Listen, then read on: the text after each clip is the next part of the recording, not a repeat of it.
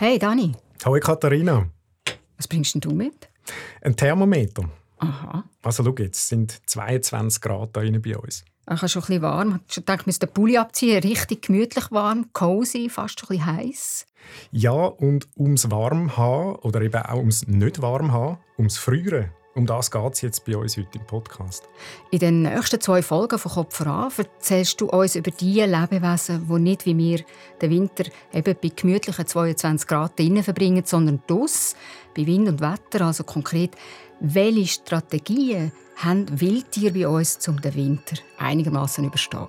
Ja, es hat mich Wunder genommen, wie die das eigentlich machen. Also ehrlich gesagt aus meiner eigenen Erfahrung mit Winter. Ich bin gerne draußen. Ich gehe im Winter dann auch manchmal gerne campen. Und lass mich raten, du bist ein bisschen Gefröhrli. Es wird dann auch ein bisschen kalt beim Campen. Ja, das ist es eben. Egal, was ich alles anziehe, irgendwann kriechen die Kälte immer rein. Also sei es an den Füßen oder wo dann auch immer am Nasenspitz. Also das Einzige ist einmal die Nacht im Schlafsack. Dort habe ich nie kalt, auch nicht bei minus 20 Grad. Also das muss ein ziemlich dicker Schlafsack sein. Ja, ein Winterschlafsack. Aber das funktioniert wirklich gut. Und genau das eben können Tiere ja nicht machen. Sie können nicht einen schönen warmen Schlafsack posten. Klar, sie haben je nach Tierart natürlich ein dickes Fell oder Federn, die sie aufblustern können, um isolieren. Ja, genau. Und so eine Isolation, das ist natürlich auch super, super wichtig und nützlich. Aber es langt eben noch nicht. Es braucht noch mehr. Es ist ja nicht nur kalt im Winter, es gibt eben auch nicht viel zu fressen. Und das, was es vielleicht eben doch gibt, ist ziemlich schwer verdaulich. Also, ein dickes Fell hilft schon mal. Und immerhin, es gibt wenigstens noch etwas zu beißen, wenn auch harte Kost. Tiere müssen also mit verschiedensten Schwierigkeiten zu Schlag kommen mit dem Winter. Sie brauchen eine Art Kombistrategie oder einen ganz spezifischen Wintermodus, der auf sie zugeschnitten ist. Ja, genau. Also der eine der hat ein bisschen wärmer, eben dank Fell oder Federn. Der andere hat dafür vielleicht ein bisschen mehr zu fressen. Darum gibt es dann eben auch nicht die eine Strategie, die für alle Tiere funktionieren Es ist aber doch eins allen gemeinsam, nämlich Energie sparen. Das ist einfach das A und das O, um den Winter zu überleben. Und in dieser Folge von Kopf voran wollen wir schauen, wie das, das Tier bei uns in den Bergen machen. Dort also, wo die Bedingungen so richtig hart sind, wo der Winter nicht nur vier Monate lang ist, wie bei uns, und dann noch so ein bisschen warm, nicht einmal richtig kalt, sondern eher ein halbes Jahr oder noch länger und wirklich kalt. Wie packen die das? Wie können sie so eine lange, garstige Zeit überleben, wenn sie im Mittelland zum Beispiel schon wieder Blumenwiesen hat, aber in den Bergen noch die Schneestürme pfeifen?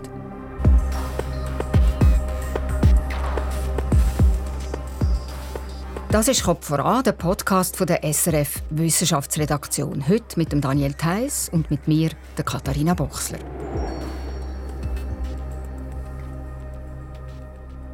Also Daniel, Berge, Winter, Schnee und Tierli und richtig brrr. Eine Killerkombi, würde ich meinen, im wahrsten Sinne des Wortes. In meiner Vorstellung ist es so. Die Tiere, die halten das irgendwie aus im Winter. Sie leiden grausam den ganzen Winter durch. Und ein paar wenige schaffen es dann irgendwie, das dann doch noch zu überleben. Das ist eine richtige Tragödie, wie du dir das vorstellst. So richtig grob und du denkst, könnte so wie ein grosses Wintersterben sein. Ja, das ist ein bisschen mein Bild. Ich habe dann darum auch jemanden gesucht, der mir da etwas erzählen dazu und mir von außen ein paar Sachen zeigen kann. Und bist fündig geworden? Ja, bin auf einen gestoßen, wo mich hellhörig gemacht hat. Der Mike Renus. Der Mann ist nämlich Schneehasenforscher. Er hat seine Doktorarbeit mit Schneehasen gemacht und forscht jetzt schon seit 15 Jahren zu diesen scheuchen weißen Tieren mit den langen Löffeln. Wenn er über Schneehasen forscht, die mit ihrem schneeweißen Winterfell perfekt an die Schneelandschaft angepasst sind, dann muss er ziemlich gut Bescheid wissen über Tiere im Winter, nehme ich jetzt mal an. Ja, das habe ich mir auch gedacht. Und er war dann auch sofort dabei, als ich mich bei ihm gemeldet habe. Und es ist dann auch klar geworden, dass er selber eben auch noch gerade ein Spannender ist. Er hat so einen ziemlich interessanten Werdegang. Er ist nämlich nicht etwa Bergler, er ist Flachländer aus Ostdeutschland. Also aus dem Plattenland, Ostdeutschland, auf in die Schweizer Berge, da muss jemand wirklich eine Leidenschaft entwickelt haben, oder? Ja, er sagt es gerade selber, der Mike. Es ist ein eins zum anderen gekommen. Ja, für die Wildbiologen sage ich immer, ich komme aus der Region, wo die Wölfe herkommen. Die haben sich dort in Deutschland so ausgebreitet. Es ist flach dort, es hat dort den Feldhasen und es hat auch Kaninchen. Das hat mich vielleicht damals noch gar nicht so interessiert. Obwohl ich ein Bild mal gesehen habe bei meiner Oma, dass wir ein weißes Kaninchen hatte. Aber ob das jetzt der Grund war, weiß ich nicht. Es war auf jeden Fall so, als ich aus Hoyerswerda weggegangen bin, bin ich ja nach München gegangen, habe dort die Voralpen kennen und lieben gelernt, habe mich dort in den Bergen sehr, sehr wohl gefühlt und habe dort schon gemerkt, dass ich mehr machen möchte in den Bergen. Er hat dann Forstwissenschaften und Wildtierökologie studiert und da braucht sie einmal auch eine Abschlussarbeit. In dem Zeitraum, wo ich auf dieser Suche nach dem Thema war, war ich Praktikant beim Schweizerischen Nationalpark. Hatte dort das Glück, dass ich das erste Bärenfoto gemacht habe von einem Bären, der wieder in die Schweiz eingewandert ist. Aber ich hatte auch das Glück, und das ist noch viel nachhaltiger gewesen, dass ich dort den Schneehasen gesehen habe. Also das erste Bärenfoto war sein Glück, aber der Schneehase sozusagen seine Berufung. Ja, es hat ihn dann gepackt. Also auch nach der Diplomarbeit. Heute heisst das ja Masterarbeit auf Neudeutsch. Er hat dann eben wirklich weitermachen. Aber das ist gar nicht mal so einfach. Relativ wenig Forschung gibt es zum Schneehasen im Alpenbogen. Es gibt äh, zwei, drei Telemetriestudien, wo man Tiere besendet hat, um mehr über sie zu erfahren. Aber eine Doktorarbeit in der Schweiz zum Schneehasen gab es zum Beispiel nicht. Das ist eigentlich schon recht erstaunlich. Der Schneehase der ist ja ein ikonisches Tier mit seinem wunderschönen weißen Fell und niemand hat offenbar darüber geschrieben. Ja, und das hat für den Mike Renus dann auch geheißen, es gibt kein gemachtes Nest, wo er sich hineinsetzen kann. Und er hat also praktisch bei Null angefangen oder sogar bei unter Null mit seiner Forschung. ja, genau. Die Kälte vom fehlenden Geld hat er dann gespürt. Nein, im Ernst. Es ist natürlich dann halt einfach so gewesen, dass er alles hat müssen selber organisieren zum Beispiel einen Doktorvater hat er gebraucht oder eine Doktormutter. Er hat dann zu Wien jemanden gefunden, der das macht, also ein Professor. Und für seine Laborarbeit, für die hat er können an die WSL in Biermesdorf gehen. Das ist die eidgenössische Forschungsanstalt für Waldschnee und Landschaft. Die haben ihn als Gastwissenschaftler aufgenommen und er hat dort können gratis das Labor benutzen. Aber eben, nebendran hat er müssen jobben, um Geld zu verdienen. Seine Dis ist darum auch nicht drei bis vier Jahre gegangen, wie so üblich in den Naturwissenschaften, sondern sieben. Aber offensichtlich hat er sich durchgebissen, trotz diesen harten Bedingungen. Ja, fast wie ein Wildtier im Winter, kann man sagen eigentlich. Und beflügelt von seiner Leidenschaft. Das ist wirklich eine schöne Geschichte. Das ist einfach wahnsinnig schön, dass ich das machen darf. Also ich muss wirklich sagen, das ist mir wichtig. Ich darf das machen mit all der Unterstützung, die ich da habe. Ja. Und dann bist du, Daniel, also mit dem Mike Renus raus und auf in die Berge, einen halben Tag draußen im Schnee umgestapft. Was haben ihr genau gemacht? Umgelaufen sind wir. Ich habe Mike begleitet auf seiner Rundtour, die er macht für seine aktuelle Hasenforschung. Er ist für das im Berner Oberland unterwegs, im Stockhorngebiet. Das ist bei Erlenbach im Simmental. Es ist ein Gebiet von unten von der Simme, von der Höhe von 700 Meter bis 2100 Meter. Über den gesamten Höhengradienten kommen Schnee- und Feldhase vor. Dort erforscht er also die extrem winterfesten Tiere. Jetzt sagt Daniel, was machen die Tiere, um den Winter in den Bergen zu überstehen? Also die Schneehasen haben als erstes Mal eine super Verpackung. Es ist ein ganz spezielles Fell, das macht, dass sie den Schnee und die Kälte eben sehr gut aushalten können. Besser eben als sein Verwandter, der Feldhase. Dass das Fähli mit seiner weißen Farbe Hase optimal tarnt im Schnee, das ist ja offensichtlich, ist nicht zu übersehen. Oder eben zu übersehen. Was kann das Fähli sonst noch? Was macht es eigentlich so speziell? Es ist das Analoge zu meinem Winterschlafsack, würde ich sagen. Mhm. Das Fell ist nämlich extrem warm und zwar so warm, dass der Mike Renus sagt, die Hase, die hätte eigentlich gar nie kalt. Mit einer Ausnahme will ich schon noch anmerken, nämlich wenn es einem Tier schlecht geht, vielleicht weil es krank ist oder eben auch nicht viel zu fressen findet, das können dann auch die sein, die den Winter nicht überleben. Der Winter sagt darum eben schon auch die gnadenlose Zeit der Selektion. Also wie ich am Anfang schon ein bisschen im Kopf gehe, also das mhm. findet schon auch statt, oder? Aber im Normalfall, ein Tier, das gesund ist und gut vorbereitet, ob das nicht auch kalt haben könnte, habe ich dann gefragt, der Mike. Und er findet dann nur so, nein, Schneehasen die müssen sogar nicht mal eine Höhle haben. Sie hocken einfach voraus in der Kälte. Also so wie eine 3 Kilo schwere Schneekugel. Ja, und im Normalfall eben offenbar keine Spur von Kälteerscheinungen, keine Erfrierungen, nichts. Nein, die Hasen haben nicht kalt.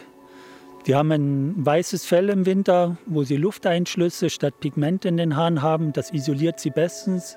Sie tun ihren Stoffwechsel reduzieren. Sie haben behaarte äh, Pfoten, wo sie auch im Schnee sind. Was Schneehasen nicht haben, sind, äh, was man häufig denkt, sind irgendwelche Bauten oder Höhlen. Sie leben eigentlich in der offenen Fläche. Gerne haben sie ihre Tageseinstände unter Bäumen, unter, unter Steinen, die sie gegen Luftfeinde schützen wo sie auch einen guten Überblick haben über das Gebiet.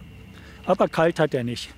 Das ist eigentlich crazy und unglaublich faszinierend. Ein Tier, das ein Fähli hat wie eine warme Wohnung, ein Fähli mit Lufteinschlüssen, das gegen die Kälte isoliert und ein Stoffwechsel, der abgefahren ist.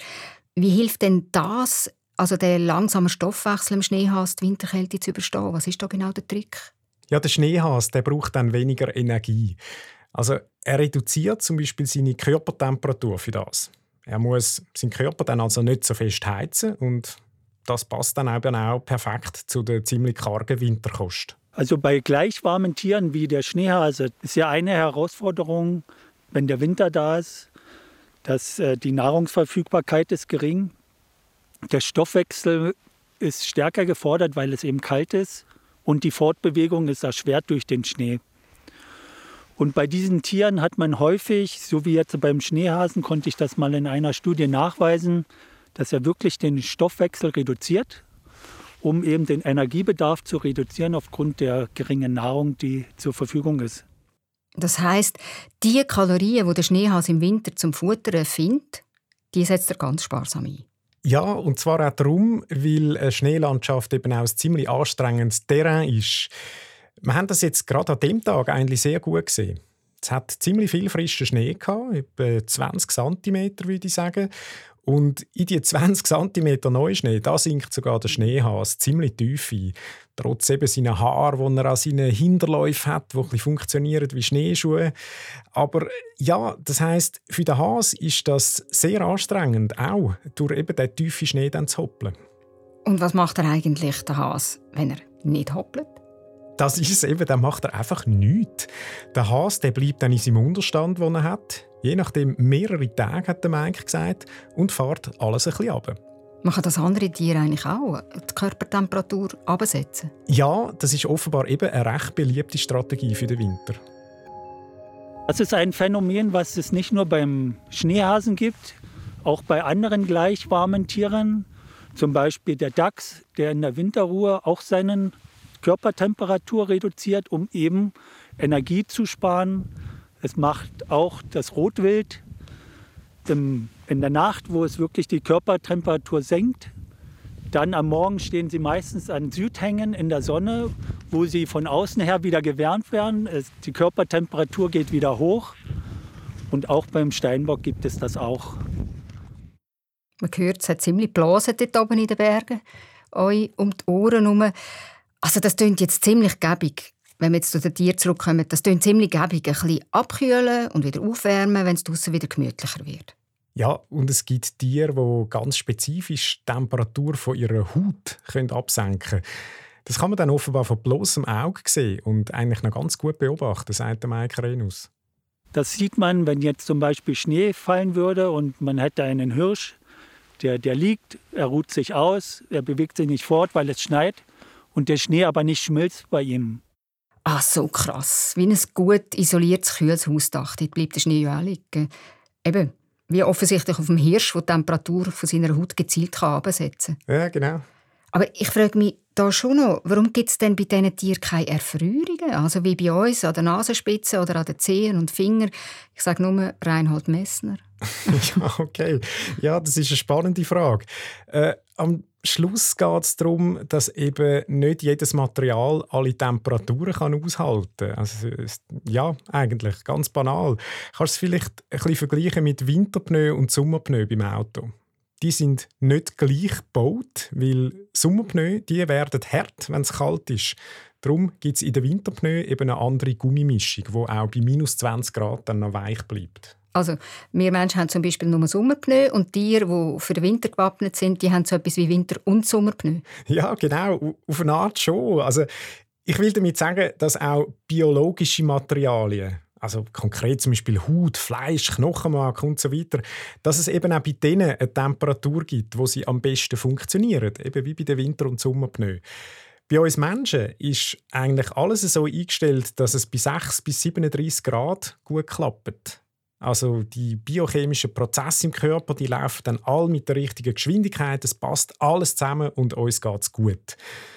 Wenn du aber ein eine andere Biochemie hast, einen anderen Aufbau von deinem Körper, dann sieht es anders aus. Dann kannst du auch bei anderen Temperaturen ganz normal funktionieren. Und genau das sieht man eben auch bei den Tieren, die Kälte aushalten müssen. Zum Beispiel ein Fisch im Wasser, der eben im eiskalten Wasser lebt.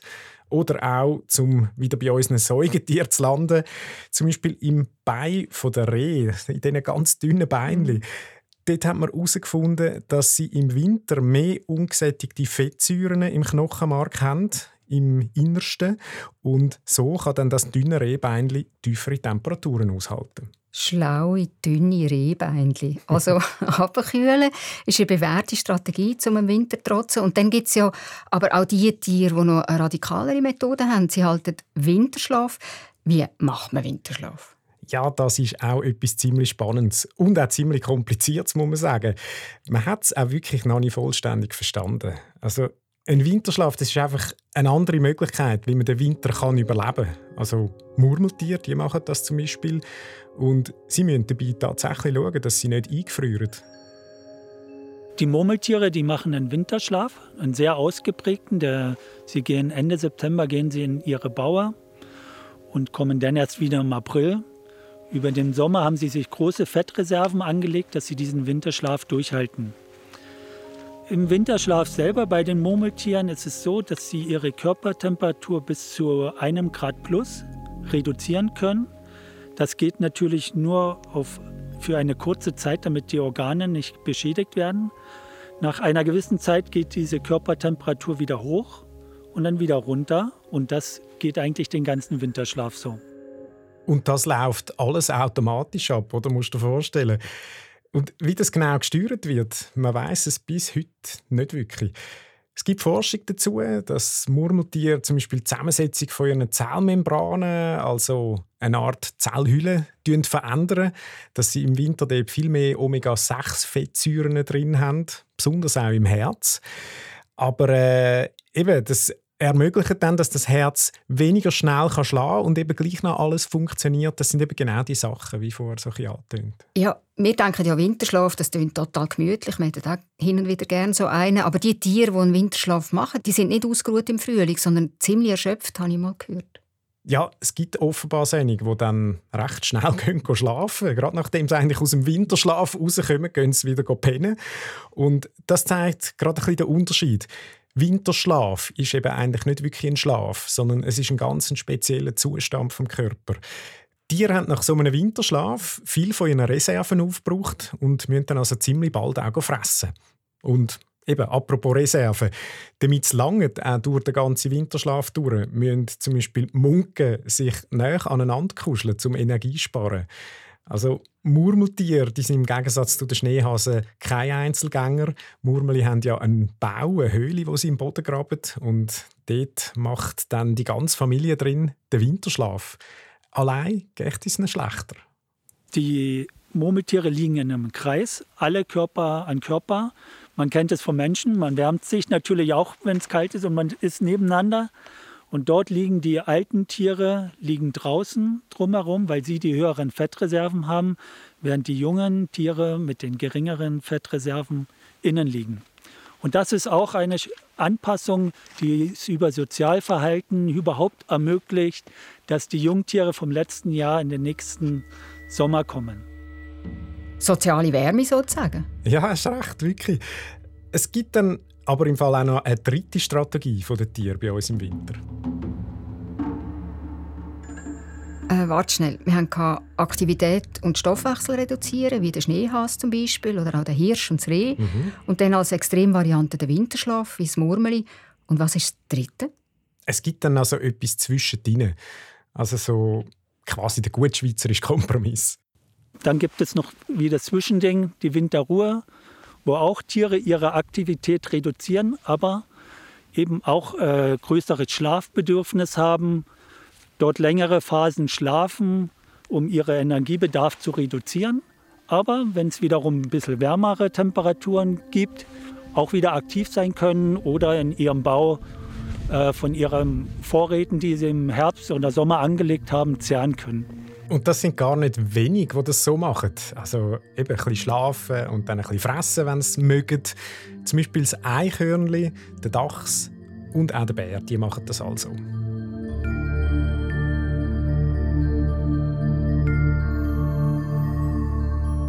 Gut, jetzt haben wir also schon ein paar Sachen gehört über Wildtiere im Winter, Daniel. Du bist mit dem Wildtierökolog Mike Renus am Stockhorn unterwegs im Berner Oberland auf der Suche nach Schneehasen. Jetzt ist aber Stockhorn ja eigentlich gar nicht so hoch. Warum ist der Mike Renus jetzt ausgerechnet dort unterwegs? Ja, was den Mike eben da speziell interessiert, ist, wie das sich der Schneehas kann halten in dem Stockhorngebiet.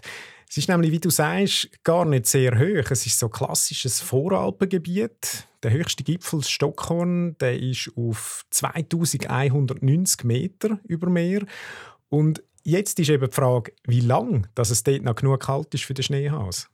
Ah, jetzt ist klar, wenn ein Tier, das perfekt an den Winter angepasst ist, wird es schnell einmal zu heiß, wenn das Klima immer wärmer wird. Früher gab es Schneehasen zur Eiszeit in ganz Europa. Als sich das Eis zurückzog, sind die Schneehasen entweder mit nach Norden mit dem Eis wieder zurück oder in höhere Lagen. Das heutige Schneehasengebiet ist unter dem Klimawandel und der Gefährdung. Das heißt, es ist mit einem Lebensraumverlust zu rechnen. Und dort, wo es Verlierer gibt, gibt es eben auch Gewinner. Und ich spüre es natürlich schon, der Gewinner ist der Feldhas, weil der es immer besser ausgehalten hat, immer weiter oben. Und jetzt mit dem Klimawandel wird zum Schneehas schlicht zu heiß, wenn er nicht weiter rauf kann, weil der Berg aufhört. Ja, der Schneehas, eben, man redet auch von Eiszeitrelikt. Äh, der ist, ja, dem wird es einfach salopp gesagt, ein bisschen zu heiß. Es geht aber natürlich dann im Detail geht's um Konkurrenz zwischen den Arten. Also es geht darum, wer kann sich schneller fortpflanzen, wer kann sich besser in diesen Umweltbedingungen zurechtfinden. Und Eben, wenn es so richtig kalt ist, hat der Schneehase einen klaren Vorteil gegen den Feldhase, weil er so gut eingepackt ist. Wir haben es ja davon gehabt. Und weil er wirklich einfach besser mit Schnee und Kälte kann umgehen kann. Umgekehrt, wenn es wärmer wird, kumpelt der Feldhase umeinander und kann immer höher oben in den Bergen auch noch gut überleben. Und wenn es warm ist, dann hockt der Schneehase je nachdem schon in seinem weißen Feld an im Herbst, aber es hat noch gar keinen Schnee. Also ich meine, stell dir mal vor, wie das aussieht. Der ist dann für alle ein gefundenes Fressen für seine Finde. Der hockt im weißen Kleid da in der grünen Umgebung wie auf dem Präsentierteller. Eine leichte Beute, aber doch, es gibt noch den Schneehase in den Schweizer Bergen, auch und vor allem dort, wo es noch richtig kalt ist. Du hast jetzt schon viel Verrücktes über das wirklich extrem schöne Tier erzählt. Ja, und der Schneehas, der hat im Fall noch ein paar Tricks auf Lager, wie das so gut durch den Winter kommt. Ein paar, wo ich auch ziemlich baff war, muss ich sagen. Klar, das ist, weil ich selber kein Wildtierbiolog bin.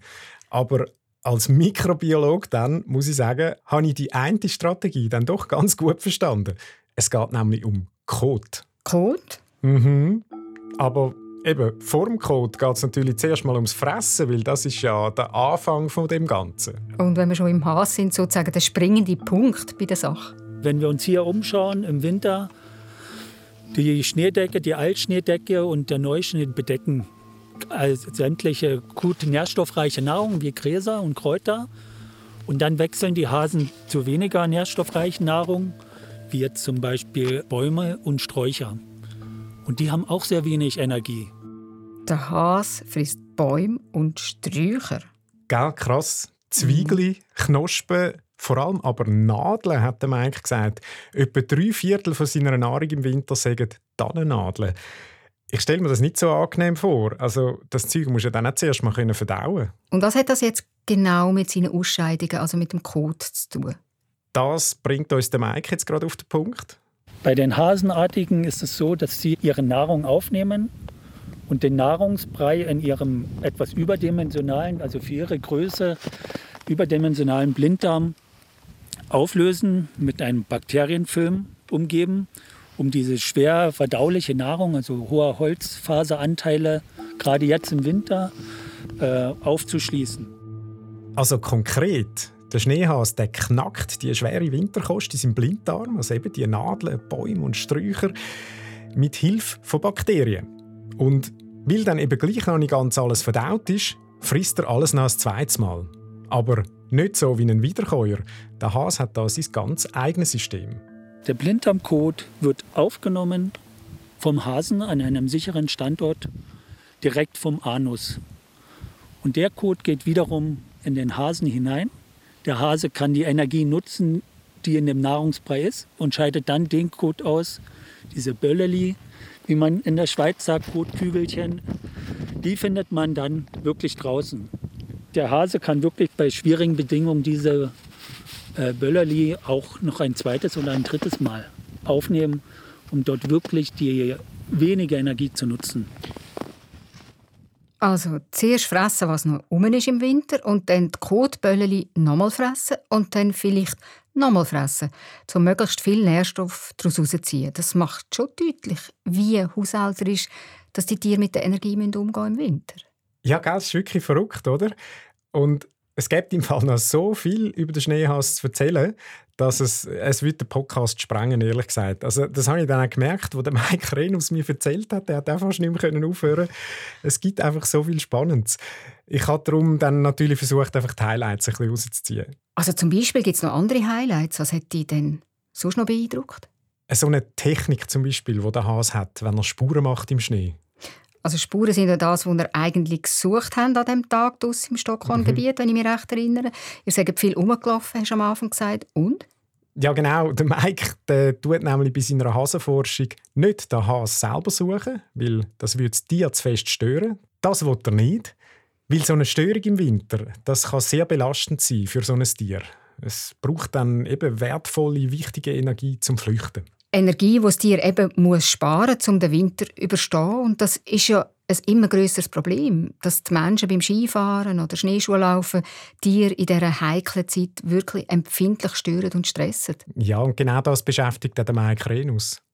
Mit den Anpassungen, die die Wildtiere an ihrem Lebensraum und insbesondere im alpinen Lebensraum an den Winter haben, sollten wir uns als Menschen doch sehr bewusst sein, dass wir in den Lebensraum der Wildtiere eindringen, indem wir uns dort bewegen. Ja, das ist ein Thema, das jetzt in den letzten Jahren wirklich immer wichtiger geworden ist. Oder man muss vielleicht auch sagen, immer ernster genommen wird von den Leuten auch. Es gibt eine große Kampagne, die heißt Respektiere deine Grenzen. Die will Menschen, die heute wirklich in grosser Zahl rausgehen in den Schnee, will die Menschen sensibilisieren. Und zwar, dass man eben soll die Wildschutzgebiete beachten, die es gibt und vor allem auch im Wald auf dem Weg bleiben und den sogenannten bezeichneten Korridor, also nicht einfach quer durchfahren. Wir haben die Möglichkeit, uns kontrolliert zu bewegen, dass es für die Tiere ungefähr einschätzbar ist. Man kennt das äh, von Steinböcken, ähm, die sich ganz gut an diese kanalisierten, auf den Wegen sich bewegenden Personen anpassen kann und sollten plötzliche Störungen, unberechenbare Störungen vermeiden. Waldränder sind auch eine Zone, wo man möglichst nicht hin sollte. Das Beste ist, im freien Gelände also wo es eben keine Bäume und Sträucher hat, dort im Schnee zu laufen oder zu fahren, das macht offenbar am wenigsten. Im Fall vom Schneehas hat der Mike auch zudem noch Forschung gemacht und hat dort deutliche Resultate gesehen. Die zeigten, dass sie einen höheren Energiebedarf haben. Das ist ungefähr 20 Prozent. Das ist relativ viel. Wir wissen aus, wie sich die Tiere an diesen Lebensraum angepasst haben, dass wenig Nahrung im Winter zur Verfügung steht. Und da sind 20 Prozent sehr viel. Und wenn jetzt Hasen diesen Belastungen, diesen Störungen dauernd ausgesetzt sind, haben Forscher aus Nordamerika zeigen können, dass dann die Häsinnen weniger reproduzieren, das heißt entweder weniger Junge pro Wurf oder auch weniger Würfe. Und wir gehen davon aus, dass Schneeschuh, weil Schneeschuhhase und Schneehase sehr nah verwandt sind, dass die Auswirkungen die gleichen sind. Also man sollte Störungen wirklich vermeiden, das, das zeigt sich ganz deutlich. Wie macht denn das der Mike Renus? Er forscht ja mit diesen Tieren, er geht denen an. Was macht er, dass er nicht zum Störfaktor wird? Da sind wir eben wieder beim Thema. Kot. Der geht dann nämlich sammeln und das hat grosse Vorteile, sagt er.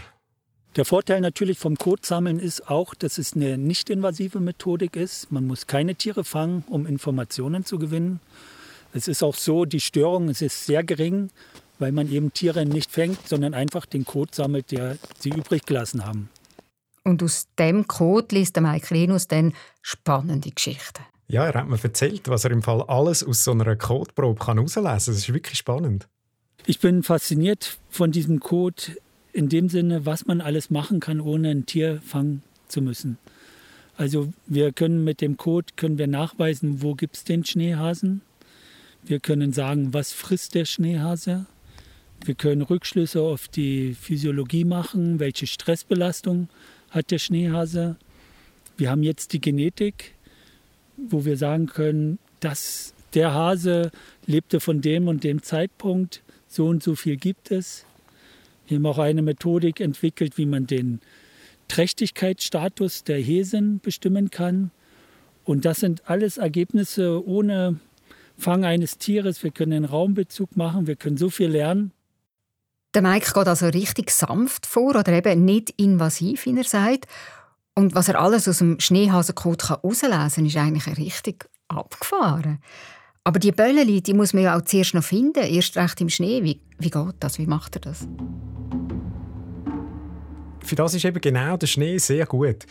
Wir suchen nämlich ein Y. Okay, ein Y. Ja, so sieht nämlich die Fußspur oder die Pfotenspur vom Hase aus. Die ist total typisch und die, wenn du die einmal erkannt hast, das kennst du nachher. Wenn man die Öffnung des Y sieht, das ist die Richtung, in die sich der Hase bewegt. Die zwei vorderen Abdrücke sind die Hinterläufe. Man sieht, sie sind deutlich breiter als die Vorderläufe. Der bewegt sich sofort, dass er die Vorderläufe am Boden hat und die Hinterläufe überholen ihn. Und dann gibt es dieses typische Y. Ah, also die beiden Vorderpfoten zeichnen sozusagen den Stamm vom Y in Schnee und die Hinterpfoten die beiden Arme oder Äste. Der Hase überholt sich selber oder die Hinterbeine überholen ihn. Ja, genau. Und der Deal jetzt eben an dem Tag draußen im Schnee zusammen mit dem Mike wäre dass wir rumlaufen und nach so Y-Hasenspuren suchen. Und dann diesen Spuren ein bisschen hinten reinlaufen, bis wir Code finden, wo der Hase liegen hat, wo er nicht mehr will. Und das wird dann der Mike vorsichtig in so ein steriles Röhrchen rein tun und in seinem Rucksack verstauen. Ich höre, wer war, könnte, würde. Es hat also nicht wirklich geklappt. Nein, es hat tatsächlich nicht geklappt. Wir haben zwar beide gekücht wie blöd und sind suchen. Ja, das haben wir noch nie gefunden bis jetzt. Was ist deine Zwischenbilanz? Ja, der Schneehase überrascht immer wieder. Ich hätte jetzt nicht gedacht, dass das schon reicht, dass er sich nicht bewegt. Habe jetzt auch den Hang noch mal abgesucht mit dem Fernglas, aber es ist keine Spur. Es sind grundsätzlich wenige Spuren. Also es ist nicht nur der Schneehase, der sich dort weniger bewegt. Es gibt noch ein, zwei Möglichkeiten hier auf dem Rückweg, dass er mehr im Wald ist, wo, wo der Schnee vielleicht etwas härter oder geringer ist unter den Bäumen. Aber er überrascht. Aber er hat seinen Grund, er spart Energie, bewegt sich nicht fort bei dem Schnee. Und wahrscheinlich ist der Untergrundschnee auch schon etwas feucht gewesen, dass er da sich nicht so bewegt. Spannend, immer wieder etwas Neues. Ich gehe wirklich fast ab. Es ist so schön zu hören, wie der Mike Renus Freude hat an seinem Tier, am Schneehass, sogar wenn der sich aus dem Staub macht oder sich zurückzieht, um sich in seinem warmen Pelz gemütlich zu machen. Ja, er ist wirklich eben, er ist einer, der hat Biss und Geduld für seinen Schneehas etwas, klar, was es natürlich bei jeder Forschungsarbeit braucht. Aber ich finde es jetzt bei ihm schon gerade ein bisschen speziell. Also ich muss wirklich auch sagen, Chapeau von seinem Engagement. Wir haben dann weitergesucht an dem Tag, aber äh, es hat dann auch an den anderen Orten nichts gehabt. Also ja, wir sind dann schon fast wieder zurück gewesen. und dann haben wir aber doch noch von einem anderen Pappenheim eine Spur gefunden. Ja, eben äh, nichts Hase, aber dafür jetzt da doch noch eine Spur gefunden. ja, da ist tatsächlich einer letzte Nacht noch unterwegs gewesen. Das ist der Fuchs. Man sieht, wie der Fuchs sich hier bewegt hat über den Hang. Und die einzelnen Abdrücke sind wie auf einer Perlenkette aufgereiht, typisch für den Fuchs. Ah ja, so in einer Linie, oder genau? Ja, genau, ja. dass sie schön vorgesetzt sind, ein Fuß oder eine Pfote vor der anderen. Okay. Und dieses typische so Perlen auf einer Perlenschnur angezogen ist, ist für den Fuchs. Also kein Y vom Schneehas haben wir entdeckt, aber Perlenschnür vom Fuchs im Catwalk. ja, das kann man so sagen, ja. Du sag mal, jetzt, wo du gerade vom Spurenlesen erzählst, können eigentlich Tiere auch Spuren lesen? Also für die Fressfinden vom Schneehas wäre das ja ziemlich gäbig, einfach den Y-Hüpfer vom Schneehas nachzulaufen. Ja, das ist eine gute Frage. Und ja, das könnte es tatsächlich. Und zwar auch noch mit Schmücken, also nicht nur mit Schauen, hat man dem eigentlich erzählt. Also, der Fuchs der kann ganz easy, aber eben einfach so einer Hasenspur mal hinten reinlaufen. Also quasi direkt am Fressdrog führt das. Aber eben, ich habe ja noch einen Trick versprochen vom Has und jetzt kommt er. Der Schneehas zaubert etwas aus dem Hut. ja, genau. Es ist nicht gerade ein Hat-Trick, sondern eben ein Rabbit-Trick. Und da hat er wirklich eine ziemlich spannende Methode, um den Fuchs an der Nase herumzuführen. Mit eben seiner Spur, die er leitet. Der Hase ist ganz geschickt mit dieser Spur anlegen, um seine Bodenfeinde abzuhängen, hat er auch äh, ein Backtracking. Das heißt, er läuft in eine Richtung, läuft dann die Spur wieder zurück, sodass man zwei Spuren hat, eine hin und eine zurück und springt dann aus dieser Spur zwei Meter weg und läuft dann weiter. Höcke schlagen im Schnee, also auf die Idee muss man zuerst mal noch kommen der kleine Hüpfer ist ein richtig großer Trickser. Ja, Wahnsinn, oder? So kann er wirklich den Bodenfeind, also es ist hauptsächlich ist ja der Fuchs, kann er dort natürlich abhängen. Auch das haben wir dann natürlich leider nicht gesehen an dem Tag, weil wir eben gar keine Spuren gefunden haben. Also kein Has beim Spurentricksen und kein Fuchs, der sich am Kopf kratzt. Nein, aber auf den Hüpfer würde ich mich im Fall achten, wenn ich das nächste Mal Hasenspuren sehe im Schnee. Ich auch Hase Y und Fuchs Catwalk. Jetzt wissen wir ja, wie es aussieht.